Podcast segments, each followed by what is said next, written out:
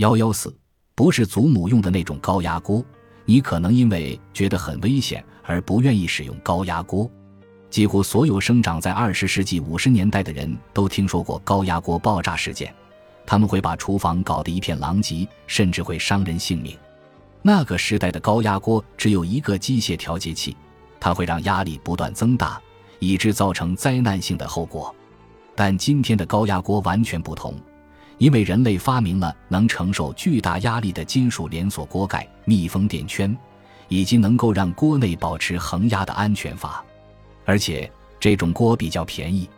你可以买一个自动高压锅，在一个蒸煮周期完成后，它会自动关闭。